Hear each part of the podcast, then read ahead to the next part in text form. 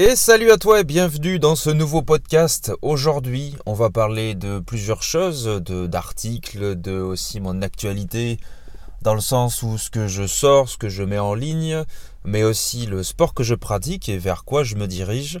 Mais en attendant, comme d'habitude, je t'invite à me rejoindre sur n'importe quel réseau social au nom de Freddy Brassens, que ça soit sur YouTube, Facebook, Instagram, TikTok ou tout simplement sur toutes les plateformes de streaming comme celui-là, où je sors un podcast tous les lundis à 8h. Alors, première chose, pour ceux qui ont accès, donc là, ça, se dirige vers quelques personnes en particulier qui ont accès, certains n'y ont pas encore accès, ça va venir. J'ai sorti, alors j'appelle ça des formations, mais c'est pour l'instant c'est pas spécialement des formations, c'est des cours, euh, comme je l'avais déjà dit sur Instagram, hein, je sors beaucoup d'audio et euh, c'est un cours audio où là je t'ai parlé de la faillabilité naturelle. Donc ça va bientôt sortir, ça va être mis en place euh, sur la, mini plateforme en gros hein, que j'ai mis en place, c'est par Drive tout simplement. Donc voilà, là où je t'explique justement ben, ce pourquoi tu dois connaître cette chose-là. Donc pour avoir accès à ça, ben, bien sûr, il faut avoir un suivi avec moi, euh, plus ou moins régulier, d'un mois à trois mois. En général, je ne vais pas plus loin, à part si besoin, mais pour l'instant, mes suivis sont de 1 à 3 mois. Voilà. Et sur finalement à chaque fois sur ce drive, parce que tu as accès à un drive, donc tu as plusieurs documents, c'est là où je te fais passer chaque semaine des documents, toutes ces choses-là, et tu as aussi accès à des audios. Alors en général, c'est pas spécialement la première semaine, c'est vers la deuxième, troisième semaine que je, donne accès à ça, où euh, voilà, il y a toute euh, une, quantité de documents, que ce soit pour le sport aussi, euh, donc l'alimentation, toutes ces choses, que je développe petit à petit pour ce qui est de mon actualité sportive, je dirais entre guillemets.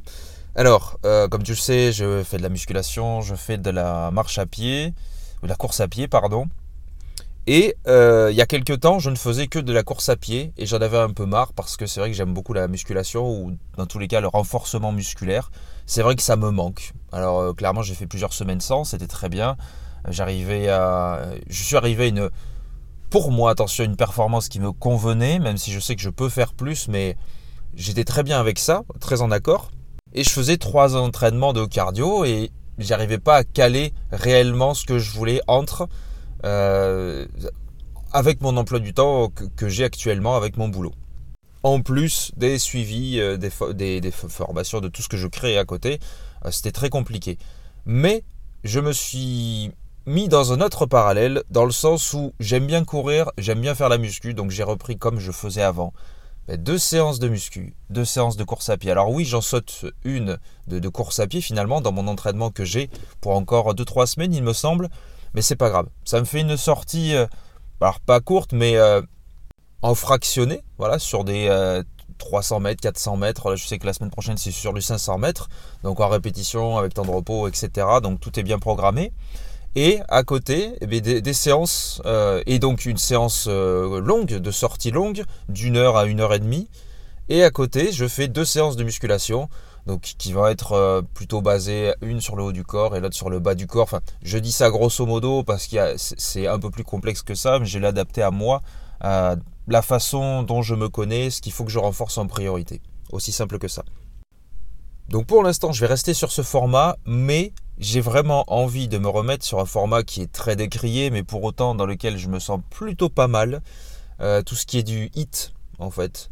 Euh, donc ça serait quand même continuer de la course à pied parce que j'aime beaucoup ça, mais je pense rester sur certaines euh, ou, ou alterner parce que j'aime bien les sorties longues, mais j'aime bien aussi faire du fractionné, mais en même temps le hit ça reste un petit peu, enfin ça reste complètement même du fractionné, mais pas sous la même forme. Donc je sais pas, je vais voir comment ça se profile, mais c'est d'ici quelques semaines quand mon programme de course sera terminé. Parce que je m'étais fixé dans l'optique, donc le 10 km c'est bon, il est plié, ça c'est pas un problème. Le temps que je mets, euh, finalement, j'ai pas spécialement en fait envie d'aller beaucoup plus vite, euh, clairement, ou, à voir si je spécialise un renforcement en particulier. Euh, je vais changer bientôt mes chaussures, mais s'il n'y a pas que ça qui joue, il y a plein de paramètres qui vont se mettre en, forme, donc à moi de voir comment adapter cette chose. Mais je vais avoir tendance, alors je, j'étais plus sur un 16 km, sur un semi-marathon, du coup un, marathon, toutes ces choses-là.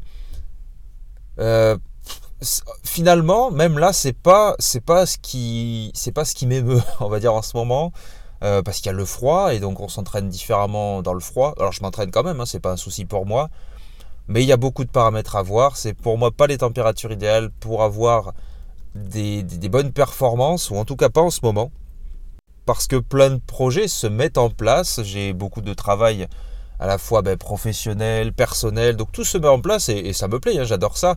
Mais il y a des choses qu'il faut prioriser.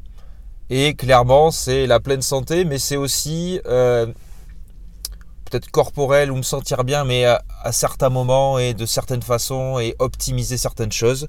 Donc c'est pour ça que je pense, rien n'est encore défini, me tourner vers euh, le 8 comme avant mais ne pas négliger le reste. Voilà, c'est essayer de trouver un bon compromis. Donc, euh, ben voilà, j'ai plus qu'à plancher dessus. Moi aussi, je me fais mon propre programme en suivant mes recommandations, et, c'est comme ça qu'on avance. Au-delà de ça, je voulais te parler de plusieurs sujets. Donc, euh, désolé si parfois dans l'audio il y a quelques blancs, mais c'est parce que c'est le temps finalement que je cherche euh, mes, mes, comment dire, mes articles que j'ai mis de côté. Et Aujourd'hui, je voulais te parler des conseils que j'ai vus sur un article, alors Sport Passion, s'appelle Sport Passion, qui te parle euh, de 5 conseils pour courir en hiver dans le froid. Euh, donc, je sais que moi, le froid, ça me plaît sur certains axes. Je sais que je me sens bien quand je vais courir. Quand il fait trop chaud, c'est insupportable. Forcément, quand il y a une bonne température, bah, c'est l'idéal, entre 10 et 15 degrés, on est d'accord. Mais le froid, ça m'apporte quelque chose de plus. Sauf que le froid, euh, justement, tu, comprends bien qu'il faut t'échauffer, etc. avant, et pour que le corps soit chaud, pour qu'il soit optimal, voilà, il faut qu'il soit chaud en chaleur, et euh, pas mal interprété, bien sûr. Du coup, le froid, ça va ralentir certaines choses, et tout dépend, tout dépend la, température. Quand on va être dans le négatif, négatif, euh, il y a tout ce qui est blessure et toutes ces choses-là qui vont se maximiser. Donc voilà, en dessous de zéro, faut commencer à faire attention et on le voit autour de nous, il y a de moins en moins de personnes quand on est dans les températures négatives qui vont courir. Pourquoi? Ben, Ils le font chez eux ou ils font différemment. Donc ils s'adaptent, c'est pas pour autant qu'ils font moins de sport, c'est qu'ils s'adaptent. En tout cas pour ceux euh, qui sont habitués. Et c'est vrai que quand on commence à, avoir la quarantaine, et c'est vrai c'est physiologique, ben, il faut faire un petit peu plus attention à certains claquages qui peuvent arriver. Alors moi j'ai 32 ans bientôt, euh, j'y fais attention aussi clairement, hein. je ne suis pas fou. Mais euh, voilà, tout ce qui va être les... Même au, niveau de, l'air, quand il est gelé, ben, ça peut irriter les bronches. Ça peut arriver sur des crises d'asthme, c'est pas ce que je souhaite, mais ça peut arriver et ça dépend des personnes. Mais aussi, voilà, les, des des, tendinites. Bon, et, au-delà de ça, c'est vrai que ça peut apporter des côtés bénéfiques, et je l'ai partagé sur les réseaux sociaux, hein, les, bénéfices du froid. Euh, aussi au niveau même des calories, quand on veut perdre des calories, parce que le, grossièrement, le corps, ton corps chaud doit s'adapter euh, au froid extérieur, donc il va dépenser beaucoup plus de calories. Mais derrière, tu vas devoir consommer beaucoup plus de calories. Et on va voir en fait ce qui est conseillé par cet article-là pour euh, ben, bien courir, être en bonne, forme pour arriver à ça. Donc le conseil numéro 1, c'est l'avant-course, préparez-vous correctement. Et ça, c'est au-delà du froid, c'est si tu te prépares mal, bah c'est sûr qu'à un moment, ça va merder. Clairement, je le vois même, moi, en me, chauffant comme il faut, en me, faisant un pré-entraînement, un échauffement du coup, j'ai parfois des petites douleurs qui arrivent, qui passent avec, euh, avec le temps, mais si tu n'échauffes pas tout le corps entier, et ça va de la nuque, les épaules, euh, les hanches, les genoux, toutes les articulations, ça, va pas le, pardon, ça ne va pas le faire. Tu as besoin de ça, et quoi que tu fasses, euh, ça part de, la, marche, même si ça c'est encore différent, tu as besoin de ça, tu as besoin d'un échauffement, tu as besoin d'étirement, mais ça c'est en général le lendemain, moi je l'ai fait le lendemain, alors parfois en fin de séance, mais c'est surtout le lendemain, mais il faut quand même s'étirer. Et il y a aussi euh, tout ce qui est euh, la, mobilité, justement pour prévenir de, certaines douleurs. Donc l'idée, ben, quand il va faire froid, ben, ça paraît logique, hein, mais c'est de faire cet échauffement au chaud, donc dans de bonnes conditions. Et euh, se préserver au maximum euh, des, des, douleurs, en fait, des douleurs qui peuvent arriver. Donc là aussi, dans l'article, il te parle bien donc qu'il faut bien s'échauffer avant de s'élancer. Oui, donc on peut faire des gammes dynamiques, toutes ces choses-là. Alors il te donne un chiffre. Moi, je fais pas spécialement attention, mais le froid augmente les dépenses énergétiques et ferait perdre, ferait perdre jusqu'à 30% de graisse en plus. Bon, ça à voir. Euh, quand on court, alors oui, certes, on entame la graisse euh, rapidement, mais il y a aussi de l'eau, il y a plein de choses à prendre en compte. Mais là, l'idée, c'est de bien s'échauffer Là, ce qui est cool, c'est qu'il le rappelle en fait pour l'échauffement, l'ordre de l'échauffement, que ce soit une séance jambes ou on va dire même, euh, même une, séance cardio, il y a un tempo respecté dans le sens où il faut bien échauffer les mollets, les ischio-jambiers, donc ce qu'il y a à l'arrière, et les quadriceps. C'est pour bien échauffer. Alors n'oublie pas, bien sûr, les hanches, toutes ces choses-là. Euh, toute cette partie, les épaules, la coiffe des rotateurs, tout, il faut absolument tout ça ne veut pas dire que ça va prendre 15 heures, mais en 10-15 minutes, alors parfois plus, hein, j'en sais rien, tout dépend comment on veut s'échauffer, mais c'est primordial. Primordial pour éviter les blessures, pour éviter de se faire mal, parce qu'au début on se dit ouais on fait juste ça, mais sauf que ça va tendre euh, sur, les articulations, sur les tendons, et à force, bah, ces trucs-là, ça s'use, et c'est notre structure, c'est notre bâtisse, donc si on les use, bah, tu comprends bien, si on use les fondations d'une maison, eh bien, elles s'écroulent. Eh bien, là, c'est la même chose. Du coup, le conseil numéro 2, ça serait l'équipement et la sécurité, porter une tenue adaptée.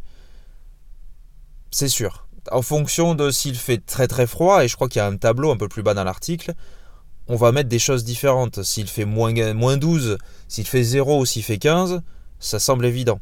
Donc ils disent qu'il faut éviter le coton. Ah bah à moi, c'est vrai que j'en mets souvent. Alors après, il y a du synthétique aussi. Il faut privilégier le synthétique ou une certaine laine. Euh, voilà, c'est faire attention, donc euh, bien voir euh, les tenues, les, les, tenues adaptées et ne pas hésiter à mettre plusieurs couches pour, pour se protéger. Ils disent qu'un short, ça pourra suffire pour des températures supérieures à zéro. Il ne faut pas hésiter à mettre un collant. Clairement, moi je mets toujours un collant, le short, et ça, ça aide bien. Les extrémités, c'est surtout ça. Je pense pas à mettre à chaque fois mes gants. Alors je je mets mes mains dans, mon, dans ma veste, finalement, en haut, hein, sur mes manches, dans mes manches. Ça aide. Pour l'instant, franchement, ça va. Mais c'est vrai que si on peut privilégier des gants, euh, parce que la circulation est clairement coupée et ça fait mal hein, avec le froid glacial, c'est pas fou, mais ça, je parle vraiment quand on est en extérieur.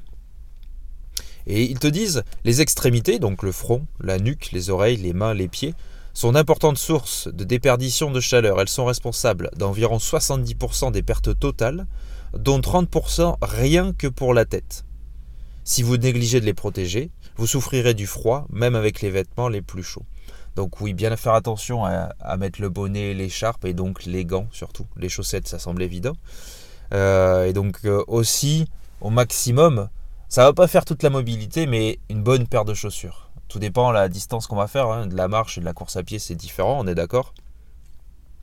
Mais euh, voilà, c'est euh, axé surtout sur la sécurité, sur la santé, parce que si on fait de l'activité, si on fait du sport, c'est peut-être pour des besoins de compétition, etc. Mais c'est surtout pour, que le corps se sente bien, pour qu'on se sente bien, euh, qu'on réagisse, qu'on interréagisse avec notre environnement et qu'on aille au mieux. Donc, comme ils le disent, euh, donc aussi, si on court de nuit, bah, faire attention à bien s'éclairer, bien mettre ce qu'il faut bah, sur nous.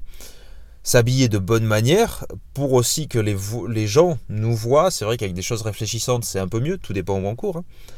Euh, faire attention au terrain dur et glissant, on est d'accord, la boue, les flaques, euh, le gel, c'est toujours notre ennemi. Donc là, il y a un tableau, c'est bien ce que je disais, pour des recommandations en fonction des températures. Donc si on est sur les 5 degrés ou plus, euh, j'espère ou plus, on est sur du short t-shirt à manches longues, avec une veste coupe-vent. Quand on est à zéro, un short ou collant, selon les besoins. Et une seconde peau, alors c'était ça, la laine de mérinos ou tissu synthétique, une veste coupe-vent en plus, euh, gants, bonnet et, et pour la tête si on a besoin. Et la moins 5, donc ça va être un collant, euh, une seconde peau, euh, une couche intermédiaire, plus la veste qui coupe, ça en fait voilà, plus il va faire froid, plus on va se couvrir. Et moins 10 degrés, bon là il faut trois couches, des chaussettes chaudes, etc. Bon clairement à moins 10 degrés, je pense pas que j'irai courir, je me démerderai pour faire autrement. Et c'est vrai que je l'ai remarqué, et c'est normal, hein, c'est logique, mais quand il fait froid, quand je vais courir, ou même que je m'échauffe pour une séance de renforcement ou de musculation, je différencie bien les deux. Euh, c'est vrai que le corps est froid et on a plus tendance à, faire des conneries, à pas trop s'échauffer parce qu'on a la flemme, alors que c'est primordial, il faut que le corps soit chaud pour être dans de bonnes conditions.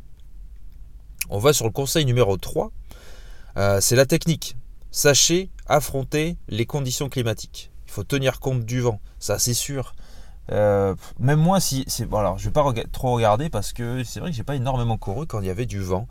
Mais en fonction de la vitesse du, du vent, on va le sentir plus ou moins dans le, visage ou dans le cou ou peu importe.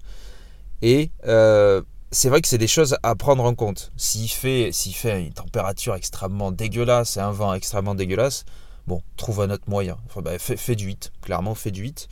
Euh, je vais pas te décourager, hein, ça c'est clair, mais euh, après, si tu m'écoutes, on est dans le sud-ouest, euh, les températures extrêmes à moins 12, moins 15, c'est très très rare. Donc, Bon, je ne vais pas détailler non plus là-dessus, mais c'est vrai que tu as un, tableau euh, récapitulatif, en fait, par rapport au temps et par rapport à comment s'habituer finalement au, vent.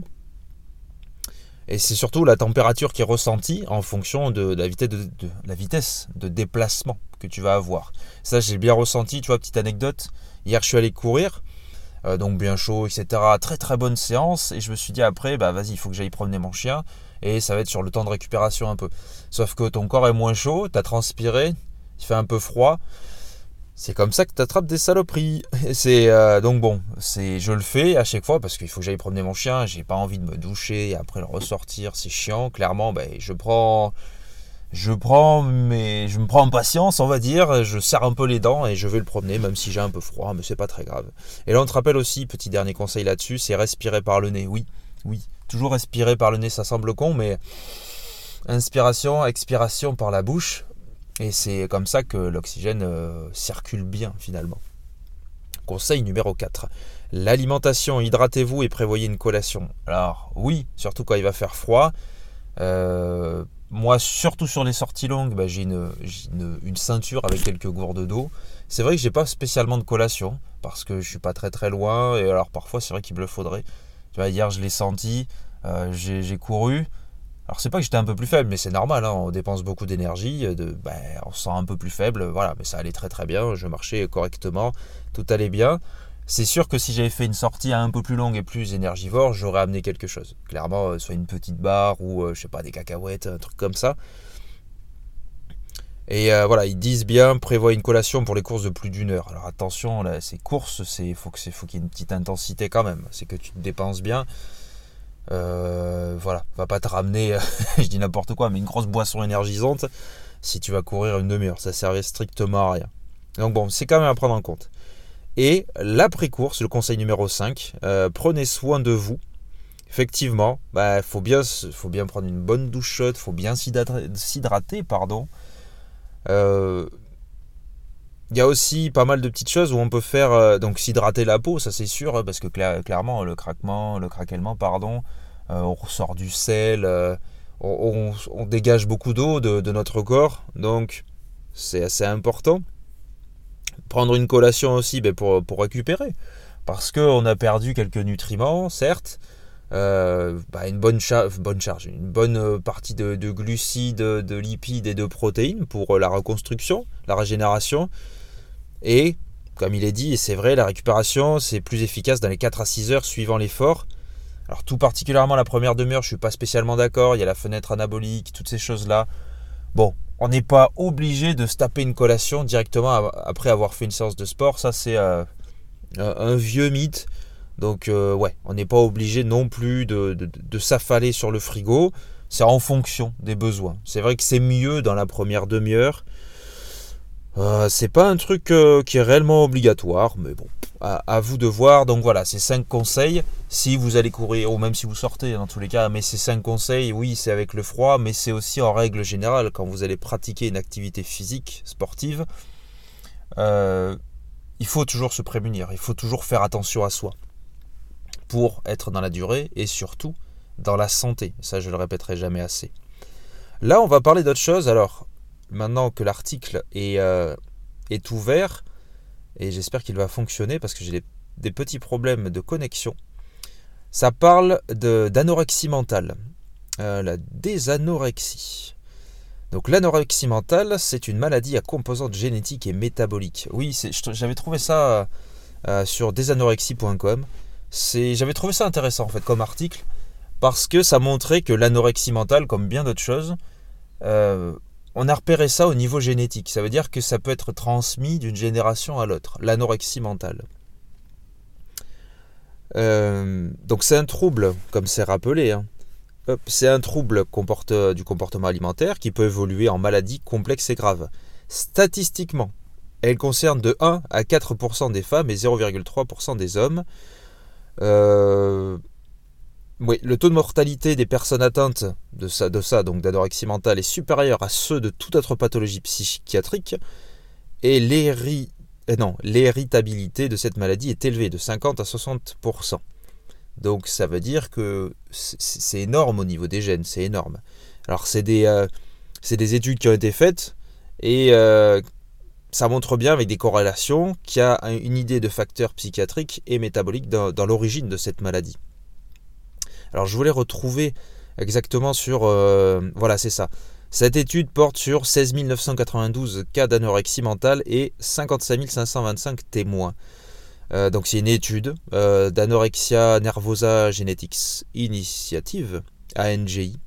Voilà, et, et, avec, le groupe de travail sur les troubles de l'alimentation, etc. Voilà, c'est une étude d'association à l'échelle du génome. Donc en gros, voilà, c'était pour prouver que c'était héréditaire. Et donc il semble qu'il y ait une corrélation génétique à ce jour pour la boulimie nerveuse aussi. Ah oui, ça c'est encore autre chose, pardon. Donc l'anorexie mentale. Et il semble aussi à côté que pour la boulimie nerveuse et l'hyperphagie boulimique, il y a aussi un lien, mais c'est encore à l'étude. Voilà, que je m'emballe pas sur les autres trucs. Euh, et donc, si on reste sur l'anorexie mentale, apparemment il y aurait 8 gènes impliqués pour l'anorexie mentale. 8 gènes euh, de façon statistique. Donc ça, reste quand même assez énorme. Hop, que je dise pas des trucs. Oui, voilà. Oh, on parlait aussi euh, des résultats d'une étude antérieure qui avait été faite à plus petite échelle et où c'était pas significatif cette hérédité. Euh, il y avait des corrélations. Alors, des corrélations génétiques positives significatives a déjà été observées entre l'anorexie mentale et la schizophrénie, la névrose, le niveau d'instruction, le cholestérol de l'hypoprotéine de haute densité. Euh, et justement, donc ça avait été il y a eu des corrélations cette fois-ci négatives par rapport à l'anorexie mentale et l'indice de masse corporelle, etc. Mais ça, c'était sur une petite échelle et ça a été refait plus tard, du coup, euh, en 2019, la première datée de 2017, en 2019, on a, on a vu que euh, la population étudiée était approximativement 4 fois supérieure pour les personnes atteintes d'anorexie mentale et, les témoins, du coup. Donc là, on a pu prouver finalement, génétiquement, qu'il y avait un lien, etc. Euh, du coup, oui, par rapport à l'IMC, toutes ces choses-là, mais ça, j'ai pas envie de le, développer. Euh, papa, papa, papa, on nous dit, euh, je lis l'article, hein, en gros, hein, j'essaie de, résumer au mieux. Et l'idée de cette étude, et je vais revenir aussi un peu dessus, c'est, par voie de conséquence, elle déculpabilise les malades et les proches. Cette étude permet aussi d'améliorer la prise en charge, si cette notion est connue et comprise par le corps médical et les professions de soins qui rentrent dans la prise en charge de l'anorexie nerveuse. Elle permet aussi d'espérer une amélioration des résultats de la prise en charge. Elle concourt à une orientation critique pour la recherche future. Euh, les patients et leurs familles peuvent poser des questions sur les risques génétiques du trouble d'alimentation, mais aussi sur les répercussions pour les enfants et les autres membres de la famille. Du coup, oui, c'est assez, euh, assez important. Donc là, on parle d'anorexie mentale, donc c'est complètement autre chose. Euh, moi, c'est vrai que j'aurais plus tendance à parler d'hyperphagie et toutes ces choses-là, de boulimie, d'obésité, c'est plus mon domaine. Mais là-dedans, alors déculpabiliser les malades, euh, on ne peut pas l'entendre de la même façon que tout ce qui est obésité et ces choses-là. Et pour autant, si. Parce qu'on te dit souvent, et je vais revenir sur mon sujet de base, hein, mais on te dit souvent les obèses, c'est leur faute, il faut perdre du poids, blablabla, il faut faire du sport. Alors qu'on sait très bien qu'il y a les facteurs environnementaux, c'est multifactoriel pour tout ce qui est euh, prise de poids, tout simplement. Une personne qui est en obésité, ça peut être, certes, il y a une petite partie génétique, mais il y a aussi l'environnement global, au-delà de sa façon de bouger et de sa façon de se nourrir, il y a tout son environnement en fait. Et le psychologique entre énormément en jeu. Là c'est pareil, du coup pour l'anorexie mentale, donc ça fait partie des TCA. Ça peut déculpabiliser, comme pour les obèses hein, finalement, euh, qu'il y a, cette, il y a, cette, ce côté génétique où euh, c'est transmis de génération en génération. Mais l'idée, c'est derrière, même si tu es atteint de ça, c'est pour finalement ne plus trop le transmettre. Alors je vais parler de l'obésité, mais pour l'anorexie, je pense que ça serait la même chose. C'est d'avoir de, bonnes conditions, de prendre euh, ton destin en main en quelque sorte, de te donner euh, des, bonnes valeurs, de, manger. Alors oui, certes à ta faim, etc. Mais pour que ton corps fonctionne bien, que ton, ton physique et ton psychique fonctionnent agréablement, et derrière que ça ne se répercute pas, ou au maximum que, au maximum que ça ne se répercute pas euh, sur ta descendance, entre guillemets, je dirais. Mais c'est pour toutes les choses pareilles, pour toutes les maladies et toutes les saloperies qu'on peut se choper. Il y a des choses, c'est génétique, ou alors on a des tumeurs, et de toute façon on, est avec des tumeurs, et certaines vont se développer ou pas. Ça dépend de beaucoup de choses, de beaucoup de facteurs, de l'environnement, une fois de plus. Et bien sûr qu'à un moment, on peut attraper une maladie n'importe quand. Euh, que ce soit voilà, des cancers, etc. On peut être obèse. Toutes ces choses-là, on peut, c'est sûr. Mais le fait, et c'est pas moi qui le dis, attention, c'est les études qui le prouvent et c'est la science qui le prouve, que si on a un terrain favorable, si, si euh, comment dire, si on fait attention à ce que l'on mange, comment on, on, bouge, à sa façon de travailler, son environnement euh, social, son environnement de travail, etc. Si on fait attention à tous ces facteurs au maximum, si on évite le stress, toutes ces choses-là, on a moins de chances de développer, ben, c'est par exemple le tumeur ou cette obésité. Ça semble évident. Parce que certaines tumeurs, je donne juste un exemple, se nourrissent exclusivement de sucre. C'est pas moi, une fois de plus, c'est la, c'est les radios, etc. qui le montrent. Euh, ou euh, même par exemple le sucre trouvé dans le lait, c'est pour ça qu'il y a des corrélations, on n'est pas là pour débattre de ça. Donc, plus on va lui rajouter dans la gueule, ben, plus forcément ça va se développer à un moment ou à un autre. Et ce qu'on a remarqué aussi, c'est que toutes ces maladies de merde euh, se développent des années, des dizaines d'années après. Donc on peut profiter de, même à 20 ans, de manger tout ce qu'on veut en excès, 30 ans, 40 ans, 50 ans, et arriver à 60, 70, 80 ans et avoir des impacts. Pour autant, euh, ça ne veut pas dire que voilà, on ne, pas on ne va pas avoir ça. Ça ne veut pas dire ça. On minimise juste l'impact. Et, ce que je trouve énorme, dans tous les cas, quoi qu'il arrive, euh, quand, euh, quand quelqu'un est touché par ça, bah, non, ce n'est pas juste. Je, suis d'accord. Je vais vais pas prendre le parti comme certains cons euh, vont te dire, bah, tu manges telle saloperie, tu verras dans quelques années, ça sera de ta faute, etc. Non, non, non. La vie nous a créé avec des tumeurs. on n'est pas forcément responsable de ça clairement, on n'est pas responsable. On peut jouer dessus, mais on n'est pas responsable à 100%. Donc c'est toujours pas, c'est, des choses qui sont pas spécialement simples à vivre. Et je parle pour tout, pour, pour toute maladie ou toute chose qui se développe. Bref, là c'était pour te parler de l'anorexie mentale et c'est vrai que ça, ça, peut varier, ça peut développer sur euh, tout ce qui est euh, l'obésité et tout, euh, tout ce qui s'ensuit, tout, toutes les saloperies qui nous entourent. Et c'est pour ça aussi que je fais ces podcasts-là, pour ceux qui m'écoutent, c'est à côté, donc j'ai mon métier, je développe aussi ma société petit à petit, hein, enfin mon entreprise de, suivi, de coaching, et je sais très bien, et ça j'en ai conscience, que je ne sais pas tout. Je m'améliore et je vais m'améliorer, mais j'essaie d'apporter le maximum. Je, je compte pas finalement, c'est ce que je regardais en fait. J'ai un contrat de travail euh, classique parce qu'il faut que je travaille, il faut que je mange, ça comme tout le monde. Hein. Donc j'ai un contrat 35 heures classique. Et à côté, alors je ne sais clairement pas combien de temps je passe euh, pour faire mes suivis, pour euh, faire des recherches en plus, parce que je me documente toujours, j'approfondis, je prends du temps pour faire des podcasts, pour faire des audios, euh, tous les suivis comme j'ai dit, etc. Et tout ça, ça prend du temps, mais j'ai pas envie de le quantifier, j'ai pas envie de le calculer. Pourquoi? Parce que ça me plaît et, comme je l'avais déjà dit dans un autre podcast, je pense que dans la vie, on sait qu'on est fait pour certaines choses. Et si ces choses-là, on ne les développe pas, on peut être malheureux. Et moi je le dis clairement, si je ne développais pas ça, je serais malheureux. Je sais que ça peut servir à certaines personnes et que ça va servir à d'autres personnes parce que je suis convaincu de la, bienséance de ce que je fais. C'est aussi simple, aussi simple que ça. Et beaucoup se prennent la tête à savoir euh, euh, ah mais ça je vais pas le faire, machin, je peux pas, je suis pas assez vieux, je suis pas assez vieux, oui je suis trop jeune, ça veut dire la même chose. Et, euh, je ne peux pas le développer. Non, en, fait j'ai pas envie de m'arrêter à ça. Je sais qu'il y a certaines choses que je ne peux pas faire, je ne peux pas développer actuellement, là, à l'heure à l'heure où je te parle dans ce podcast. Pour autant, est-ce que je n'y réfléchis pas? Bien sûr que si. Il y a des choses que je veux mettre en place mais que je ne vais pas pouvoir mettre en place. Pourquoi? Parce que je n'en ai pas les moyens, je n'en ai pas les pouvoirs, je n'y ai pas réfléchi. Il y, a, tellement de facteurs. Mais justement, si je mets étape par étape, je vais y arriver. Et c'est exactement ce que moi je veux te transmettre quand tu veux perdre du poids, tu veux prendre du poids. C'est par étape. Ça ne se grille pas comme ça. Et je le répète à chaque fois, mais dans notre société, on veut tout avoir de suite. Ça ne fonctionne pas comme ça, la vie n'a jamais fonctionné comme ça. Si tu veux une bonne santé, si tu veux un physique, si tu veux ce que, tu veux, ben il faut du temps. Il faut prendre le temps pour les bonnes choses au bon moment.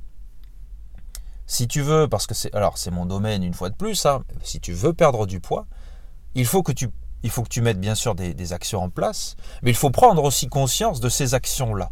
Et il faut démarrer, il faut commencer quelque chose. Et après, ça va venir avec des échecs, etc. Et c'est pour ça que ça, j'en parlais dans l'audio où je te parle de la faillibilité naturelle, mais ça je te laisserai découvrir si tu es, euh, si tu es en suivi, mais l'importance de savoir ça, notre faillibilité.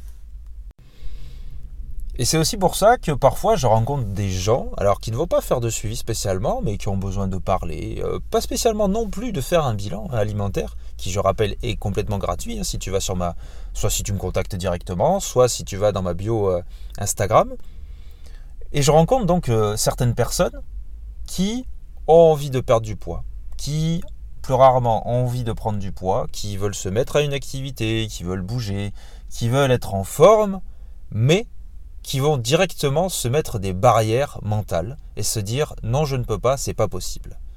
Je ne suis pas capable de oh mais c'est long, c'est chiant, etc. Alors ça, je peux l'entendre parce que dans notre société, euh, on ne, on ne prend pas tout en compte et on voit que tout est simple, tout est rapide. Alors pourquoi le reste ne le serait pas? Sauf que si on reprend la base, et c'est ce que moi je veux t'apprendre ou te faire comprendre plutôt, si on reprend toute la base, comment est-ce qu'on a appris à écrire? Comment est-ce qu'on a appris à marcher? Comment est-ce qu'on a appris à manger? Eh bien avec le temps, avec l'apprentissage. Soit tu fais l'école à la maison, soit tu vas dans une école classique, mais ça prend des mois, des années pour arriver à apprendre, à comprendre, à écrire, à parler. Tout ça, ça prend des années, c'est un apprentissage. Et toi, tu as un point précis, tu fais tel poids, tu veux arriver à tel poids, en plus ou en moins, mais tu ne connais pas l'alimentation, le pourquoi du comment, à quoi ça sert, à quel aliment je dois consommer, et tu penses que tout va, arriver, tout va comme ça, juste en, comme si on allait brancher une clé USB et que le programme allait se mettre en place. Eh bien non, Clairement. Alors on peut essayer de te vendre ça avec des programmes tout faits, oui, oui, ça j'entends. Et tu vas pouvoir les respecter, ces programmes-là. Sur euh, un mois, deux mois, trois mois. Déjà, est-ce que tu vas les tenir? Est-ce que c'est adapté à toi? Selon peut-être certaines pathologies aussi, tes besoins, tes envies? Est-ce que tu vas te reconnaître là-dedans? Est-ce que tu vas comprendre derrière par la suite Parce que ta vie ne s'arrête pas à un, deux ou trois mois. Qu'est-ce que tu vas faire par la suite? Et moi, c'est ce que je réunis. C'est pour ça que je te dis que je fais des programmes de 1 à 3 mois, peut-être plus, mais pour l'instant, ça reste entre 1 et 3 mois, pour un apprentissage. Moi, ce que je te propose, c'est un apprentissage concret. Que derrière, tu n'aies plus besoin de moi, au maximum, que tu n'aies plus besoin de moi. Ou si on discute, ça ne sera pas un suivi personnalisé, ça sera sur des thèmes particuliers, sans souci, ou des, euh, petits changements, voilà, des choses à faire. Mais c'est que tu, réellement, tu te prennes en main que tu comprennes des fondements, des bases, et peu importe ton âge. J'en apprends, genre j'ai 32 ans bientôt, j'en apprends encore tous les jours. Des gens autour de moi, et alors, pour rien cacher, tu vois, je suis conseiller numérique. Je vais voir des personnes qui ont 80, 82, 85 ans, et qui se mettent à l'informatique, ou qui, sont, qui ont un ordinateur et qui veulent apprendre un smartphone et qui veulent apprendre. Et c'est pas différent, tout simplement. ils s'y intéressent ils veulent arriver à un objectif, eh bien ils font tout pour y arriver. Et moi, par exemple, je suis cet intermédiaire où je vais leur apprendre à correctement se servir d'un ordinateur, envoyer un mail, je te fais court, hein, ça peut être tout et n'importe quoi, il n'y en a pas pour parler de ça. Mais c'est pareil pour l'alimentation. Tu as telle façon de faire tes courses, tu sais que tu n'arrives pas à ton objectif, tu baisses les bras. Alors que la solution, c'est un apprentissage.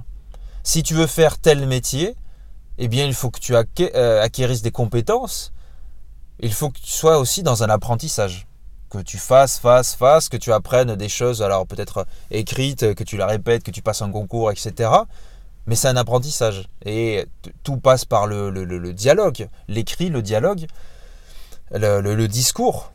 Peu importe ce que tu passes, mais ça passera par là, par la base, un apprentissage. Apprendre, comprendre, entreprendre, pour pas reprendre justement les, paroles de Kerry James. Et il n'y a pas d'âge pour apprendre. Ça, c'est ce qu'on croit. Ah, mais je suis trop jeune, je ne vais pas comprendre ça. Ah, mais je suis trop vieux, ça je peux pas, je retiens pas. Il y a des choses qu'on ne peut pas tout retenir. Et je vais te donner encore un exemple avec mon métier actuel, donc conseiller numérique, celui-là. Euh, quand je vais voir des personnes, il y a des choses qui ne retiennent pas. Par exemple, comment est-ce que je vais pour faire ma déclaration, blablabla. Eh bien, aussi simple, aussi simple que ça, je vais leur écrire. Ou eux-mêmes vont l'écrire. Et quand ils l'écrivent, ils apprennent en plus parce que ils se disent ah ben j'ai écrit ça donc et c'est vrai que psychologiquement, enfin même oui, on, apprend mieux quand on l'écrit une première fois. Et après, on va s'en servir. Et après, on va le, on va le classer, cette fiche-là. Et si jamais on en a besoin parce qu'on a oublié, eh bien, on va s'en resservir. Mais moi, il y a des choses que j'oublie. Qu'est-ce que je fais? Eh bien, je vais voir sur Internet, je vais voir dans des livres. Eh bien, et je, réapprends.